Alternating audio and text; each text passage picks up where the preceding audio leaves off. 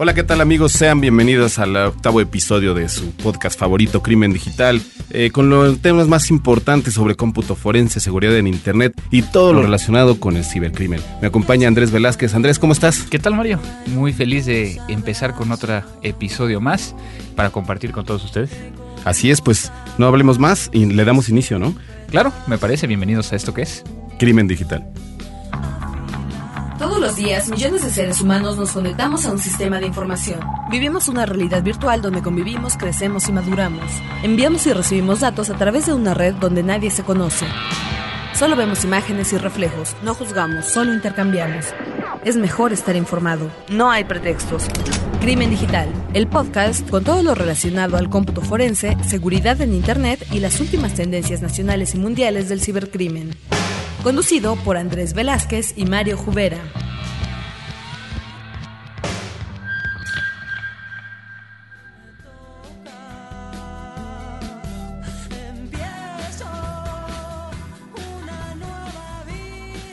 Pues Andrés, les queremos agradecer a todos ustedes por eh, estar en comunicación con nosotros.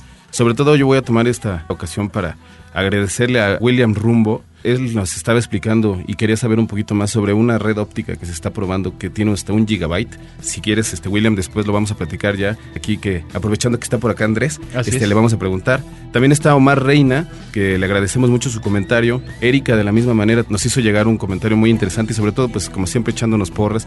Este, la verdad les agradecemos muchísimo. Ar Lewis también estuvo eh, pendiente, al igual que César Cavazos, es alguien que también después este, tuviste la oportunidad de platicar con él en Twitter, no sé si lo recuerdas. Y bueno, por último, alguien muy especial que es Seyfried, directamente desde España, que nos comenta que bueno, él tiene la idea de utilizarnos como una fuente de referencia para su sitio de seguridad.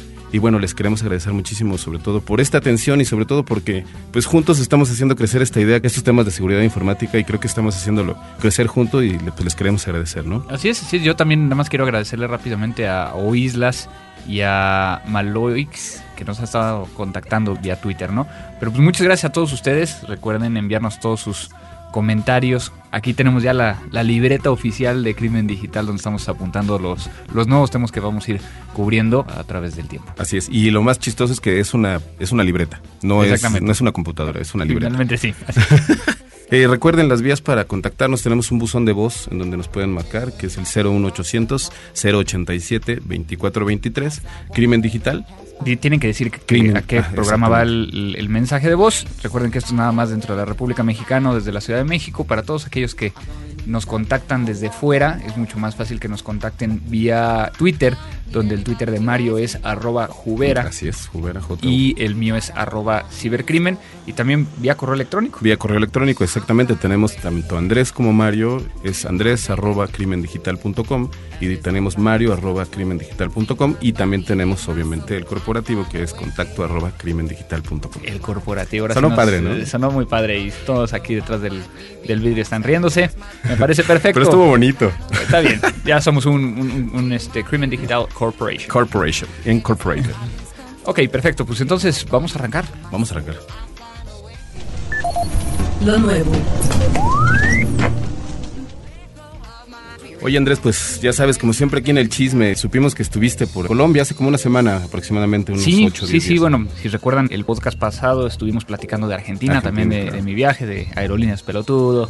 Y, Buenísimo. Y ahora estamos, eh, bueno, quiero agradecer, aprovechando este espacio, a, Raúl, que fue el que grabó tanto el chiste como la entrada. Buenísimo. A final de cuentas, muchas gracias por hacer ese oso. y aventarse a hacerlo, ¿no? Y, y, bueno, aquí en este caso vengo a platicarles nada más rápidamente, ¿no? Fuimos a Colombia, están pasando muchas cosas allá, principalmente temas electorales. Se viene una elección importante en Colombia. Por otro lado, cosas que tienen que ver con el Internet es Hace un par de meses existió en Facebook una amenaza al hijo del presidente Uribe. y en esa situación, bueno, se detuvo a la persona eh, y ahorita están precisamente en el proceso de declarar si efectivamente el procedimiento fue bien hecho como tal y es algo que no me voy a aventar a hablar ahorita en este momento porque no, no se ha definido nada, pero sí me gustaría platicarlo y que lo apuntemos dentro del, del, cuaderno. Y yo creo que sabes que iba a tener un precedente muy importante a nivel Latinoamérica, ¿no? O sea, este, esta situación. Sí, o sea, ¿qué es lo que sucede? Obviamente, y aquí me preguntaban unos medios colombianos hace un par de semanas. O sea, ninguno completo, puros medios. Oh, que la canción, los medios de comunicación eh, acerca de, bueno, y, qué es lo que está sucediendo. Si cualquier persona podría llegar a acceder a esto, ¿no? Y una de las cuestiones es de que también, o sea, el hecho de que estaba involucrado el hijo del presidente le dio un carácter especial, ¿no? Sin embargo, como dices, es un precedente. E incluso ahorita estamos viendo que hace dos semanas eh, hicieron lo mismo de amenazar vía Facebook a un candidato presidencial en Colombia. Entonces yo creo que lo vamos a retomar en un par de, de, episodios, según como vayamos viendo qué, está sucediendo en, América Latina. Pero bueno, eso es más o menos lo que sucedió en mi viaje, eh, recordando Up in the Air, eh, el hecho de que me la paso yo buscando cómo pasar más rápido seguridad este, y demás cuestiones. Y, pues muy feliz porque... Y el tour gastronómico, ¿no? Que también es, es, algo que estamos siguiendo todos en, en Twitter. O sea, tenemos la oportunidad para lo que no siguen a, Cibercrimen, de que siempre nos platica lo que está comiendo, entonces es muy interesante para después, este, ya sabes, cuando visitemos el país ya sabemos cuáles son las recomendaciones gastronómicas directamente de Andrés Velázquez. Así es, bueno, de hecho me hacen mucha burla, por ejemplo, uno de los platillos que más me gusta en Colombia es la lechona. Para los que no son colombianos, déjame explicarles rápidamente, que es, a final de cuentas, un lechón, le quitan toda la carne, y luego lo mezclan con arroz, con arvejas y lo vuelven a cocinar dentro de la, del lechón. Es completamente dietético, como ustedes podrán llegar a ver. Seguro, tranquilo. Este, y este ha sido el primer viaje que me aviento desde hace una semana donde me aviento eh, dos platos un día y un plato otro día. Entonces, este regresamos repuestitos, ¿va? Es la intención, es la Exactamente, digo, pero hay tantos platillos tan ricos en Colombia, el ajiaco, el sancocho, la bandeja paisa, que hasta me dio hambre, ¿no? Pero lo bueno es de que, bueno, como ustedes saben, nosotros grabamos este episodio una semana antes para que nos dé tiempo de editarlo. Pero eh, vengo llegando ahorititita del aeropuerto, casi casi vengo para acá. Y pues, ¿qué te parece si nos vamos de aquí a, echarnos unos taquitos? Buenísimo. Porque ya me hace falta la parte de la, de la salsita. Las carbohidratos. Entonces, eso es más o menos lo que pasó en, Colombia y creo que podemos platicar un poquito más de esto de lo de Facebook. Suena muy interesante, la verdad es que yo creo que vamos a estar al pendiente. Bueno, Andrés, dándole seguimiento a los cuatro pasos de un análisis forense, quisiera en esta ocasión que nos platicaras, haciendo una recapitulación de todo lo que ha sucedido con los pasos anteriores, que son en este caso la identificación, la preservación, el análisis y el cuarto paso que queda pendiente, que es la presentación ¿Qué nos puedes platicar acerca de este paso? Bueno, aquí, como bien dices, ¿no? Hemos estado hablando de estos cuatro pasos, que es, que es la base de la investigación del cómputo forense, realmente hablado desde un punto de vista procedural, ¿no? Entonces, nada más recordando el tema de identificación, es cuando llegamos, cómo nos vamos a llevar las cosas, cuál es la mejor forma de mantenerlas eh, sin generar un daño, para pasar después a la parte de preservación, donde generamos una imagen forense, ¿no? Hablamos de que no se les dice copias ni clones, sino imagen forense por cómo tiene la forma, ¿no? Y después tenemos la parte del análisis, donde platicábamos el punto central de que dentro del análisis no es, no es que tengas el mejor software, es que tengas a la mejor persona controlando el software. Interpretando. Interpretando, entonces teniendo una idea muy clara de lo que hay que hacer. Y finalmente tenemos el tema de presentación, que particularmente es uno de los pasos que a mí me gusta mucho. Y creo que lo hemos platicado en algunas ocasiones, que es el poder llegar a explicarle a alguien que probablemente no tenga el entendimiento de las computadoras para poder llegar a determinar qué fue lo que sucedió. Es decir, yo no puedo llegar, por ejemplo, con un director general y decirle, señor, he encontrado la causa por la cual entraron a sus servidores. Utilizando una vulnerabilidad del puerto 443 de un buffer overflow, pudieron llegar a vulnerar el sistema. ¿no? Ay, eh, papá. Pues probablemente en otro planeta significa algo. No, obviamente te va a decir así como que, ¿what? Ok, sí, gracias. Sí, eh, eh, qué bueno que vino, ¿no? Y obviamente el tema, por ejemplo, cuando hablamos con los ministerios públicos. Claro. Que muchas veces, dependiendo de cada uno de los países de América Latina, hay algunas situaciones donde hay juicios orales, donde es posible que el perito se presente y dé la información. Pero muchos países de América Latina se basan en entregar un reporte documental, es decir, papel. Papel, reporte y interpretado y aparte escrito, ¿no? Que también a veces es donde pueden llegar a ver. Y es el tema donde, donde tienes que explicar todo lo que está sucediendo. O sea, si tienes a lo mejor el hecho de que encontraste un temporal de internet, ¿cómo le vas a explicar qué es un temporal de Internet? ¿Qué privilegios tiene alguien sobre el temporal de Internet? Y que sea, obviamente, sin hacer analogías, pero que pueda llegar a ser entendido por ellos. Híjole, la, verdad es que ahorita que lo analizas desde la perspectiva de cómo explicarías un temporal de Internet, se me hace que es muy complicado, ¿no? y, bueno, ya ves que me gusta hacer chistes de todo esto, ¿no? o sea, ¿cómo le explicas a un ministerio público que el usuario exportó de Excel a Word cuando exportar es sacar del país.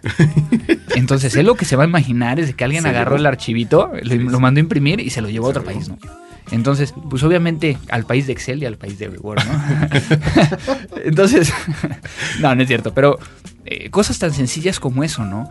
Yo estoy analizando un equipo de cómputo donde a lo mejor muchos de, las personas que nos escuchan entienden cómo funciona un, sistema de archivos, funciona, cómo funciona un sistema operativo eh, y demás. Pero, por ejemplo, yo estoy muy seguro que, algunas de las personas que nos escuchan y que les interesa mucho esta área, por ejemplo, no conocen acerca de la diferencia entre un sistema de archivos FAT12, FAT16, FAT32, NTFS, NTFS compreso, HFS, HFS X2, X3. Digo, estoy hablando de la manera en cómo se administran los archivos dentro de un sistema operativo. Y entonces, ¿cuáles son las diferencias entre ellos? Y cómo vas a explicar las diferencias entre ellos o cuando tienes una, una, cuestión en particular, ¿no? Sobre todo también aquí llama mucho la atención que hemos generado como una especie de nuevos eh, lenguajes, ¿no? O sea, en el caso del, de esto que te refieres ahorita o que incluso nosotros ya damos por entendido que todo el mundo va a saber cómo, este, qué es un link o cómo se abre una cookie o qué significa este tipo de cuestiones, pero no por necesariamente porque nosotros lo entendemos, lo podemos explicar. Claro. Eso es un gran paso. Y, y la otra es que de repente existen estos aspectos técnicos que son decisivos dentro de la presentación que debes de presentarlos porque son los que le van a dar todo el, pues, digamos, toda la fuerza, ¿no? O sea, todo el sustento. Exactamente. Y, y, cosas tan sencillas como lo que acabas de decir. Yo he aprendido algo a través de la experiencia, por ejemplo, de mis viajes, incluso. Que en algunos países se le llama celular, en otros países se le llama móvil. móvil.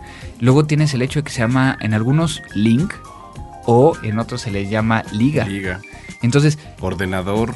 El ordenador, computadora, este cortafuegos, firewall.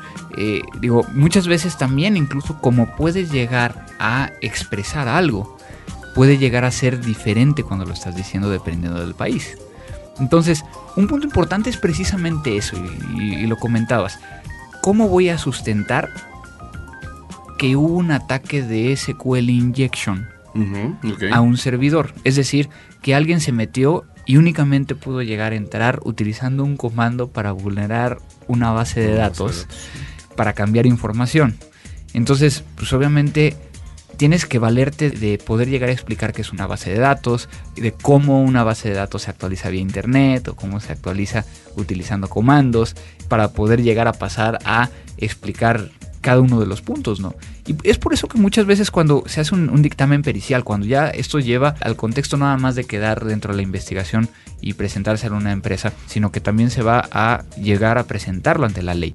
Muchas veces tienes que coadyuvar o trabajar junto con los abogados y contra la, con la autoridad para poder llegar a hacer un pliego de preguntas. Un pliego de preguntas que se le van a hacer al perito para que entonces sea mucho más claro el que el perito diga sí por esto o no por esto y demás, ¿no? Entonces van desde la primera pregunta de eh, qué es una computadora o qué es un sistema de información, definir un sistema de información para después pasar qué es un control de seguridad o un mecanismo de seguridad y después ir cómo un mecanismo de seguridad se puede llegar a ver violado dentro de una computadora para ayudarle a la autoridad a que vaya entendiendo todo el tema, ¿no? Oye, entonces, Andrés, eh, digo, resumiendo tal vez en algún punto, cada uno de los elementos es muy importante, ¿no? Digamos, la identificación, la preservación, el análisis, la presentación. O sea, de que uno interactúa y tienen la misma valía, digamos, dentro de la cadena, ¿no? A mí me, llama mucho la atención. Quiero una más, perdón que te interrumpa. No, no, no. ¿Cuál crees tú que es más importante?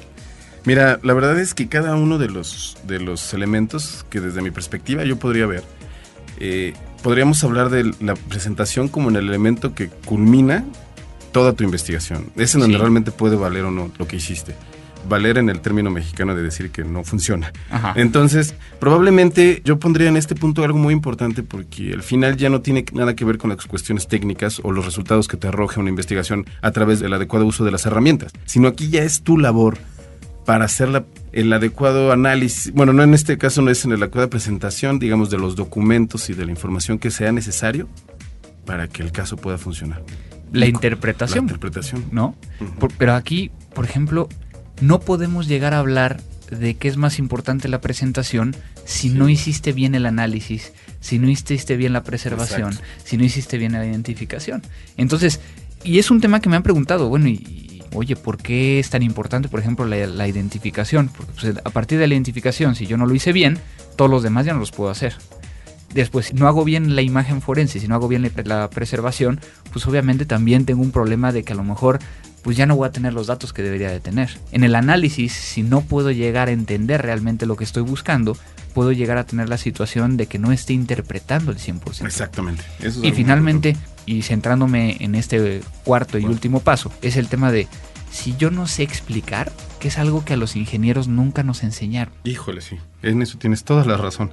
O sea, a los ingenieros Digo, hay dos cuestiones, ¿no? A todos nuestros amigos ingenieros que nos escuchan, la verdad es que tiene razón, Andrés. Por un lado, el hecho de que nunca nos explicaron de que cuando alguien iba a estudiar sistemas, el título universitario debería decir ingeniero en sistemas y, lo que sea, ¿no? Y soporte técnico para toda la familia. Ah, eso es uno. eso es lo más importante. Y, la otra Sin importar cuál será tu área de especialización, debes de saber. Exactamente, tienes que... Sí, es como los doctores, ¿no?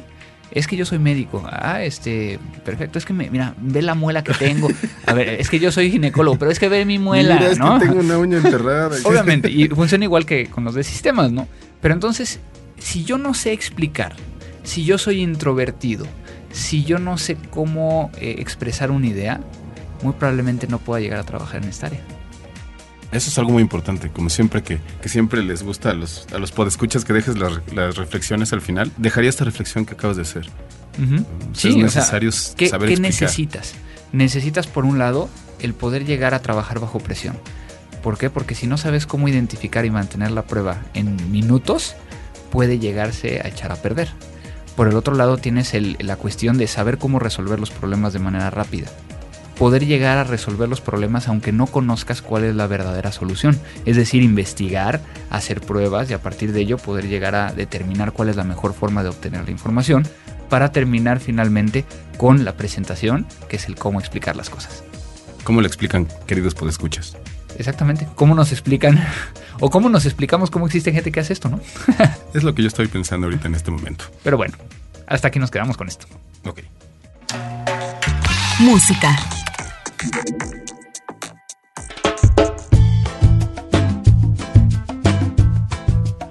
Pues ahora Andrés vamos a presentar lo que están escuchando en el fondo. Es una banda, eh, aprovechando tu viaje hace unos 10 días a la ciudad de Bogotá, eh, te presento esta banda de Colombia, se llama el Doctor Crápula. Estuvieron recientemente en México haciendo una presentación muy importante durante el Vive Latino. Tuvieron la oportunidad de estar en el escenario principal con los auténticos decadentes. Es una banda que ha logrado muchas cosas muy importantes. Yo creo que es una de las más emblemáticas junto con Aterciopelados y, y otros eh, bandas colombianas. Son punta de lance del movimiento por allá. Este, yo creo que todos nuestros amigos de Colombia los conocen bien. Y pues bueno, la verdad es que quiero aprovechar esta ocasión para, para enseñárselos.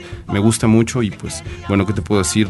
tres nominaciones en MTV, estuvieron también nominados en los 40 principales en España. Han realizado giras por todo lo ancho y largo de Latinoamérica. Y pues esta canción se llama BAM. Es un poquito más de reflexión sobre cuándo terminarán los BAM BAM en toda Latinoamérica. Me parece perfecto, ¿no? Me, gusta mucho el ritmo y, y bueno, qué mejor que venga de, de, Colombia, que hoy estamos dedicando este podcast a, ese bello país y al tema de Bogotá, ¿no? Así es, pues escúchenlo, se llama BAM y es el doctor Crápula.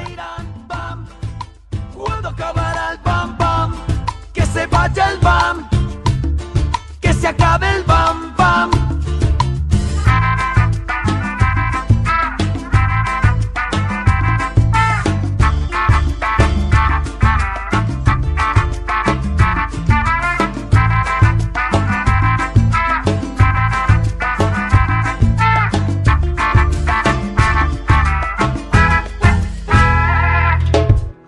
será que van a parar estos bam bam? ¿A dónde va a llegar el mundo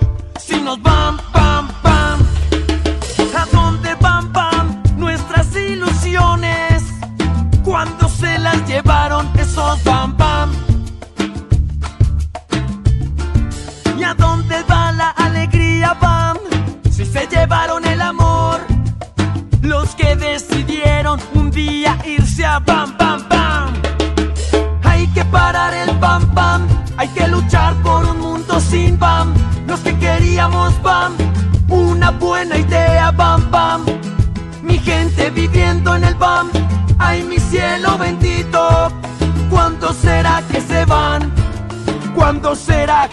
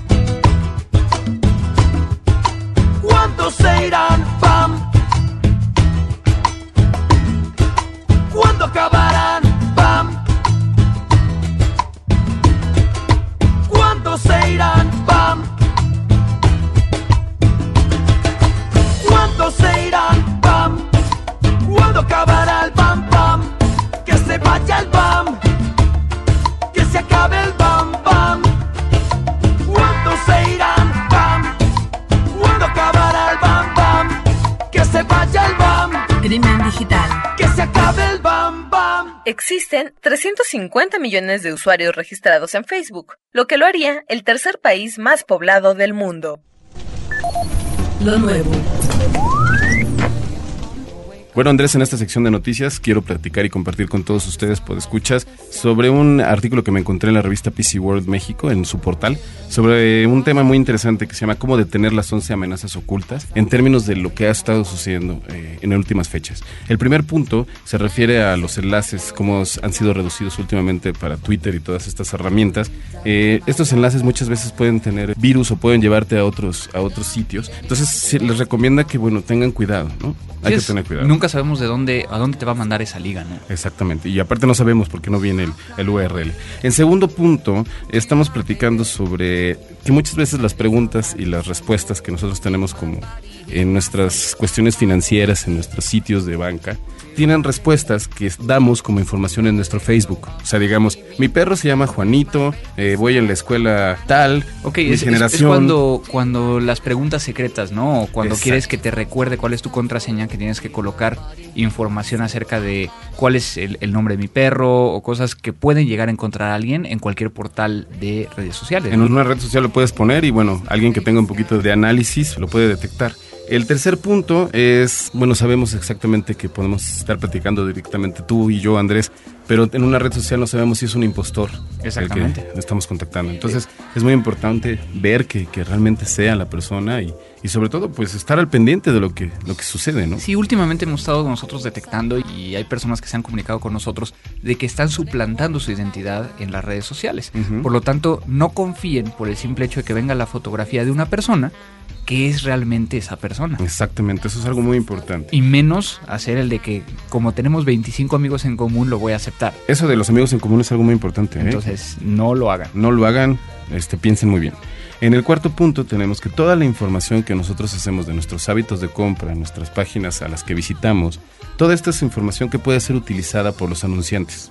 ¿no? Claro. Eso ya es- habíamos platicado alguna vez, recuerdo, en alguno de los primeros podcasts sobre esta cuestión de las de qué tanto este, hasta cierto punto somos dueños de lo que aparecía en el Gmail, ¿te Claro. acuerdas? ¿no? Así Entonces, piensen en eso, ¿no? Nuestros hábitos de compra también dan mucho de qué hablar a los anunciantes, entonces pues de alguna manera hay que tener cuidado y sobre todo estar limpiando constantemente nuestro historial de- del internet, ¿no? Así es. En el quinto punto, podríamos hablar un poquito sobre estas cuestiones del scareware, que bueno, no sé si tú quisieras platicarnos un poquito más. Eh, ¿Qué en particular? O de O sea, la amenaza oculta que está atrás de esto, Sí, ¿no? mira, en el sentido de que en este caso nos lo ponen como una alerta porque muchas veces a través de estos sitios te re- sugieren de alguna manera bajar un, Un antivirus. antivirus, ¿no? Sí, e- es una cuestión muy común. ¿Cómo llega a ser una amenaza oculta? Porque a final de cuentas puede llegar a ser de que entres a una página y te diga, esta página tiene virus, favor de darle clic aquí para poder llegar a, actualizar tu antivirus o bajar un antivirus o lo que sea, ¿no? Realmente no es, no es un antivirus, sino es una casa que quiere llegar o a venderte un antivirus o aquellos que programan algún tipo de troyano o algún Exacto. elemento para robar información y que tú crees que es un antivirus, ¿no? Sí, aquí nos decían este, las personas de PC World México, este, nos decían que bueno, hay que preguntarnos, pues, si tengo un antivirus, ¿por qué voy a tener que bajar otro, no? Claro, O claro. sea, yo creo que hay que empezar por ahí.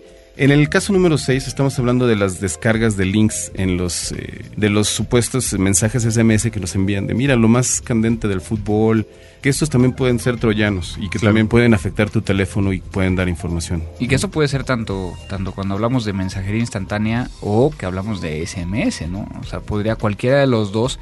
Y volvemos al punto, ¿no? Creo que hemos hablado muchos años de no le des clic a una liga, aunque venga de tu mejor amigo y que lo conozcas, ¿no? Posiblemente si esa persona ya tiene o infectada su computadora, pueda llegar a ser el que te esté enviando algo, ¿no? Yo creo que sería muy importante en esta cuestión ponerle como un paso que sería autenticar.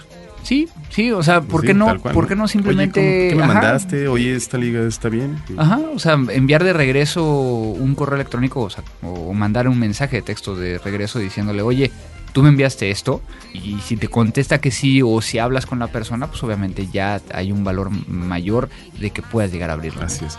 En el séptimo tenemos la cuestión del robo físico del equipo, que ya lo habíamos discutido también. ¿eh? Famosísimo el hecho de que nos olvidamos de que esas pequeñas cajas negras tienen la información. Y Nos preocupamos más por tener un respaldo, pero no nos preocupamos por dónde va a quedar la información que nos robaron, ¿no? Exactamente, eso es algo muy importante. En el punto número 8 está los famosísimos Wi-Fi abiertos.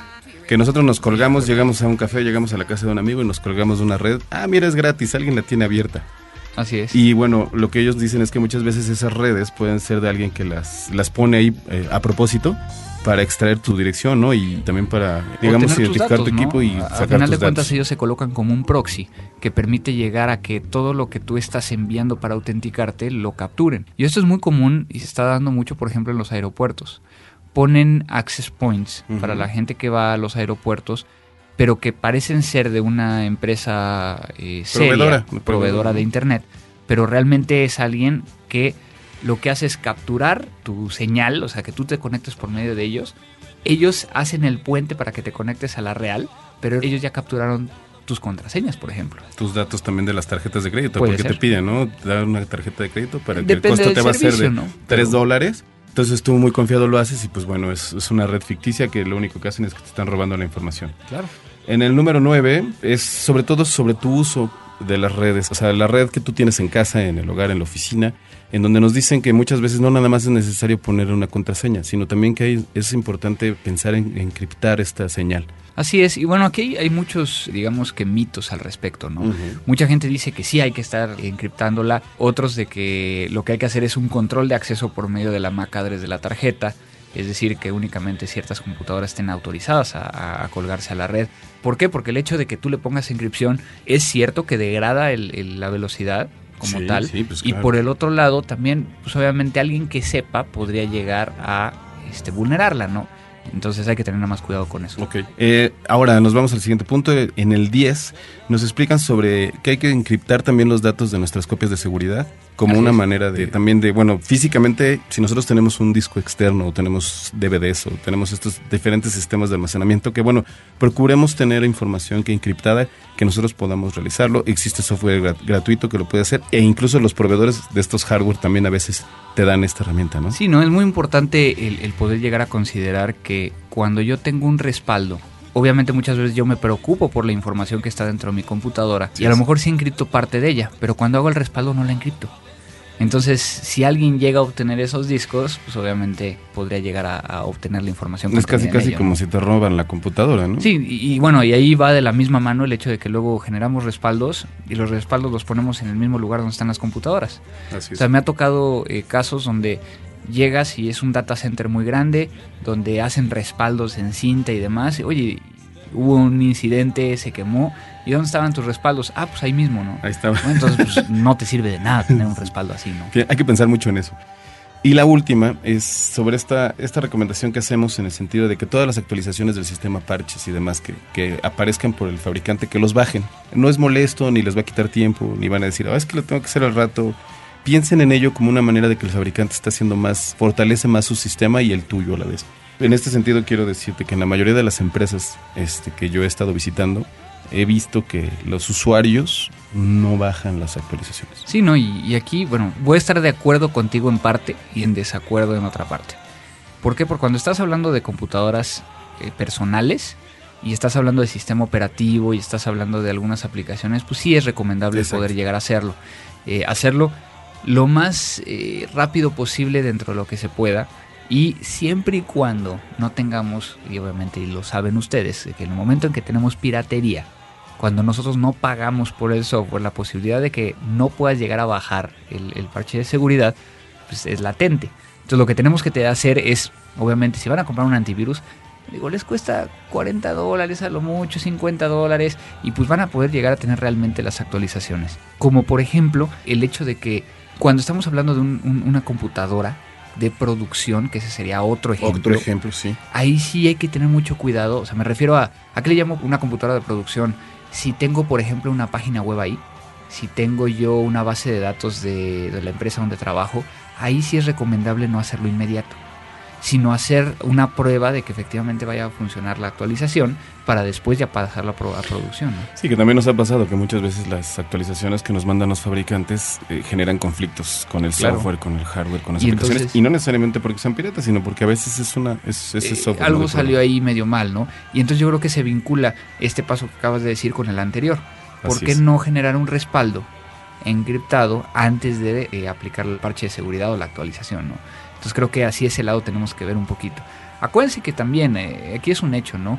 Eh, mucho de esto se habla dentro de los mejores, las mejores prácticas y los, los procedimientos de gestión de seguridad generados por los gringos y entonces en ese momento pues ya está escrito, ¿no? Sin embargo hay una cuestión muy importante. Particularmente yo he visto de que cuando hay procedimientos del río Bravo para abajo se tienen que hacer de una manera diferente Perfecto. y tenemos que hacerlo a la manera latinoamericana. Muy interesante. Oye, entonces, pues, ¿cómo ves? Eh, yo creo que de alguna manera engloba mucho de, de las nuevas cuestiones que están sucediendo. Tal vez existirían 25 más o 30 más. Pero yo creo que de alguna manera lo que están haciendo nuestros amigos de pcworld.com.mx es darte un panorama a través de lecciones rápidas de estar un poco más atento, ¿no? Sí, a mí me preocupa nada más el hecho de hablar nada más un punto en, en la cuestión de la información personal, ¿no? Así O es. sea, el robo de información personal tiene que tomarse eh, muy en serio y por un lado es responsabilidad nuestra no estar subiendo y, compartiendo todo y por el otro lado tenemos el tema de poder llegar a tener todos los elementos necesarios para hacerlo a nuestra manera. Digo, y también cuando estamos en el cómputo empresarial, tener conciencia de que somos una puerta abierta, ¿no? Que nosotros a través de nuestras acciones podemos permitir que en algún momento alguien que esté afuera, alguna amenaza, le demos la entrada, ¿no? A través de nuestras acciones y de lo que estamos, nosotros estamos manejando como eh, libertad para aplicaciones y otras cosas. Así es. Bueno, pues yo creo que cumplimos aquí con los 11 en el tiempo esperado. Es increíble. Y no está adelantada la, la grabación, no está al doble del tiempo. Bueno, tú hablabas más rápido. Pero bueno, muy interesante estos 11 puntos.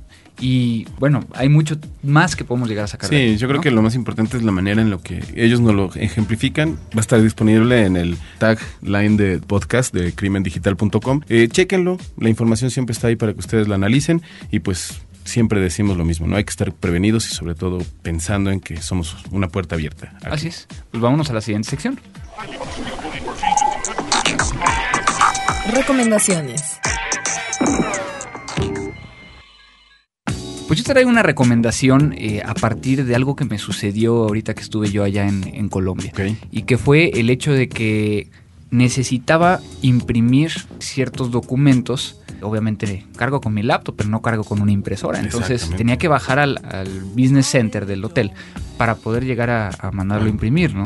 Y mi preocupación era de cómo le hago, ¿no? O sea, no confío en esa computadora, no me voy a meter a mi correo para bajar el archivo que necesitaba imprimir.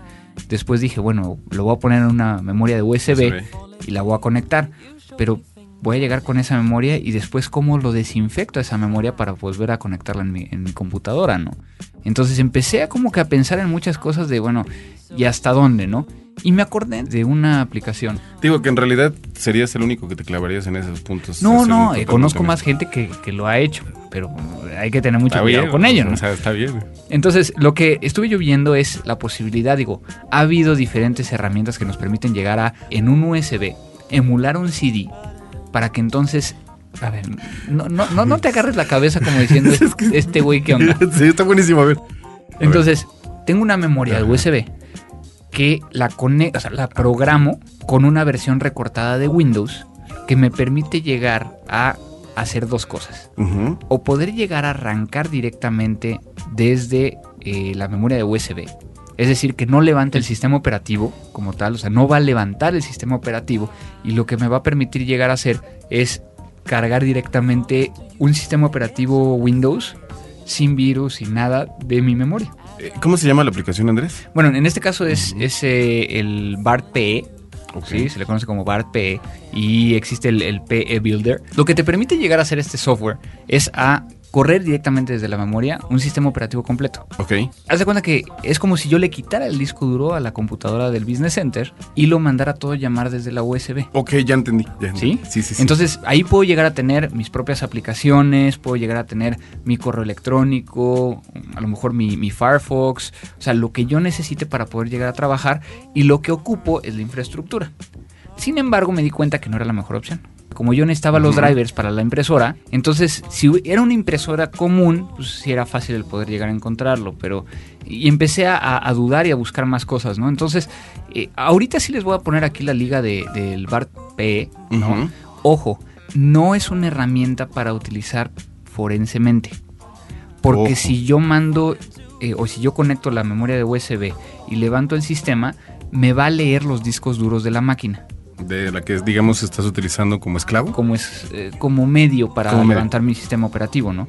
Entonces, eh, no es una herramienta forense, no lo ocupen de esa manera, pero sí para a lo mejor para protegerse y, y utilizar una computadora eh, con su propio sistema operativo. Digo, yo quiero aclararles, amigos. Nosotros muchas veces pecamos de, de confiados cuando estamos en este tipo de lugares. Y la verdad es que hay que, hay que analizar que, que esas computadoras son de uso público, ¿no? Entonces, este tipo de herramientas, tal vez haciendo un análisis muy, muy específico, es, es bueno tomarlo en cuenta, ¿eh? Yo creo sí, que es muy porque no sabes que está instalado, ¿no? Y no sabes que a lo mejor llegó alguien y que puso a lo mejor un, un eh, keylogger que captura todo lo que estás tecleando y que se lo envía a su correo electrónico y de que si no tienes el conocimiento, pues no vas a saber que está ahí.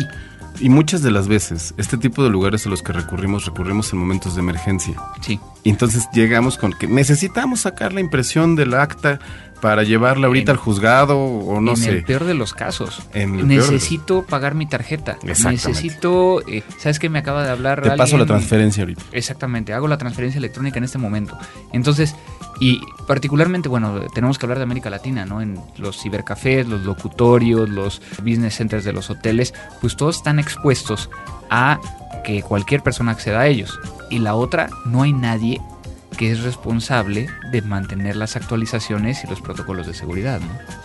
Exactamente. No, yo creo que realmente es algo muy importante y qué bueno que viste ese punto. Lo, voy, a, voy a investigar un poquito más. Estoy viendo otra solución que es el U3. Eh, estoy tratando de ver algunas cuestiones de cómo poder llegar a presentárselos de mejor manera. Pero ahorita me quedo yo con esto. Perfecto. Música. Bueno, y siguiendo con las recomendaciones aquí de música, quiero presentarte a esta banda representativa del hip hop colombiano. Buenísimo. Eh, aprovechando también que estamos hablando Claro. de Colombia todavía. Es una banda que me llamó mucho la atención porque mezcla un poquito el funk, el hip hop norteamericano, el reggae jamaiquino y elementos de, de música electrónica para poder llegar a unirlos con todo lo que son los, los ritmos tradicionales de la costa pacífica colombiana. Aquí lo que tenemos que hablar bueno. es de que no es tanto de lo que estamos acostumbrados de vallenato, o sea, tiene un poco más de tintes africanos, por ejemplo, ¿no? Ok. Que es algo como que una raíz más, digamos, de lo que se escucha en Cuba o en ese tipo de cuestiones más Sí, tribalón. ah, exactamente. Y bueno, lo que estamos escuchando es eh, Chucky Town, la canción de donde vengo yo, eh, que lo hemos estado ahorita escuchando y, y, bueno, lo están escuchando ustedes de fondo. Y espero que, que les guste. Está, está muy bien. La verdad es que tenemos que pensar que Colombia siempre ha sido una punta de lanza muy importante a nivel Latinoamérica para todos estos movimientos culturales y sobre todo musicales, ¿no? O sea, está la representación del vallenato, de la cumbia colombiana, pero también, digamos, en la cuestión del rock hacen el festival más importante de Latinoamérica, que es Rock al Parque. Y aparte también tienen esta capacidad de hacer estas fusiones que siempre han sido muy enriquecedoras para toda Latinoamérica, ¿no? Así es, de hecho, bueno, tuve la oportunidad de ahora que fui a, a Bogotá, estar en eh, el restaurante de Carlos Vives y de su hermano. Y bueno, tiene ahí, por ejemplo, de Grammy, tiene indumentaria y se la pasan poniendo eh, una particularidad es que es pura música colombiana, ¿no? Entonces, pues bueno, vamos a escuchar entonces esta canción que es eh, De dónde vengo yo, Chucky Town. lo critico yo. Si tomo cerveza no tengo el botín. Y si tomo whisky hay chavo y blin blin. Y si tengo oro en el cuello colgado. Ay, ay, ay, ay, el por qué estoy montado. Todo el mundo toma whisky. Ajá. Todo mundo anda en moto. Ajá. Todo el mundo tiene carro. Ajá. Menos nosotros. Ajá. Todo el mundo come pollo. Ajá. Todo el mundo está embambado. Ajá. Todo el mundo quiere irse de aquí. Pero ninguno lo ha logrado. De dónde vengo yo. La cosa no es fácil, pero siempre igual sobrevivimos. Vengo yo. De tanto luchar, siempre con la nuestra nos salimos. Vengo yo. Y aquí se habla mal, pero todo está mucho mejor. Vengo yo. Tenemos la lluvia, el frío, el calor. Acá tomamos agua de coco, lavamos en moto. Todo el que no tiene anda en rapimoto. Carretera de esta papa viajar. No hay plata pa' comer, ey, pero sí pa' chupar. Característica general, alegría total, invisibilidad nacional e internacional. Autodiscriminación sin razón, racismo inminente, mucha corrupción. Monte Culebra, máquinas de guerra, desplazamiento por intereses en la tierra, subienda de pescado, agua por todos lados, selva espesa que ni el Discovery ha explotado. Hey, yo, Minas llenas de oro y platino. yo, Reyes en la biodiversidad. hey, yo, Bochinche entre yo. Y en deporte ni hablar. de dónde vengo yo. La cosa no es fácil, pero siempre igual sobrevivimos. Vengo yo. De tanto luchar, siempre con la nuestra nos salimos. Vengo yo. Y aquí se habla mal, pero todo está mucho mejor. Vengo yo. Tenemos la lluvia, el frío, el calor. Chayo, Condoto, Divina, ajá. La quinta, San Pedro, te quita el disfraz. Chayo,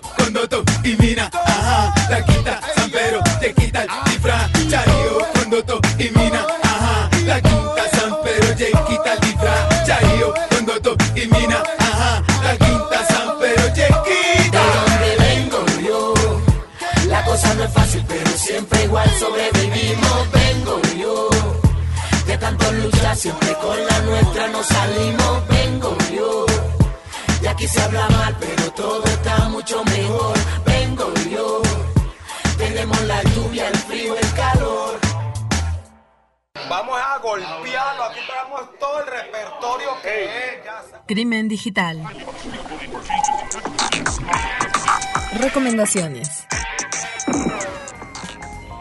¿Tú cómo, qué nos traes el día de hoy? Pues bueno, la verdad con un tema un poco más light y como siempre ya sabes con las recomendaciones de software para usuario final, este, que de repente no tiene nada que hacer un domingo en la tarde y quiere, quiere grabarse y hacer sus pininos en el podcast. Digo, recordemos cómo iniciamos tú y yo, creo que no es tan, tan alejado de lo que les acabo de exponer, ¿no? Así es. Entonces, bueno, les quiero presentar un software totalmente gratuito que se llama Audacity. Es un software que está disponible, eh, es un freeware, en donde lo que hacen es, es una grabadora de Windows, como la tradicional, este, pero tiene características como para hacer multitracking y tiene otras características como de edición muy interesantes, aparte de que ya está directamente optimizado para todo lo que pudieran ser usos directos para subirlo a algún podcast, subirlo a un blog. Es muy intuitivo, muy fácil de usar. Es una herramienta que cualquier persona la puede, la puede emplear. Y la verdad es que es muy interesante. Incluso yo tuve la oportunidad de, este, de llevarla en una grabación así, digamos, estaba grabando a un grupo y lo utilicé.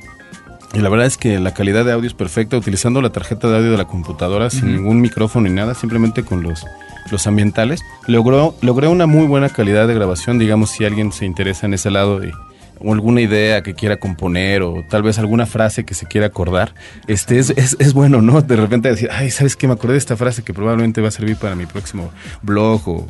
Y pones el Audacity y la, y la platicas y se queda grabado. ¿Y tiene, tiene costo? o- No, no, es totalmente, ¿Totalmente gratuito. gratuito? Sí, exactamente. Yo creo que es muy sencillo. Solamente lo pueden googlear o incluso también en la. Ya en lo la- estoy poniendo, en estos momentos lo estoy No, poniendo no, aquí no. en Qué, el post. qué, qué- qué- qué maravilla de.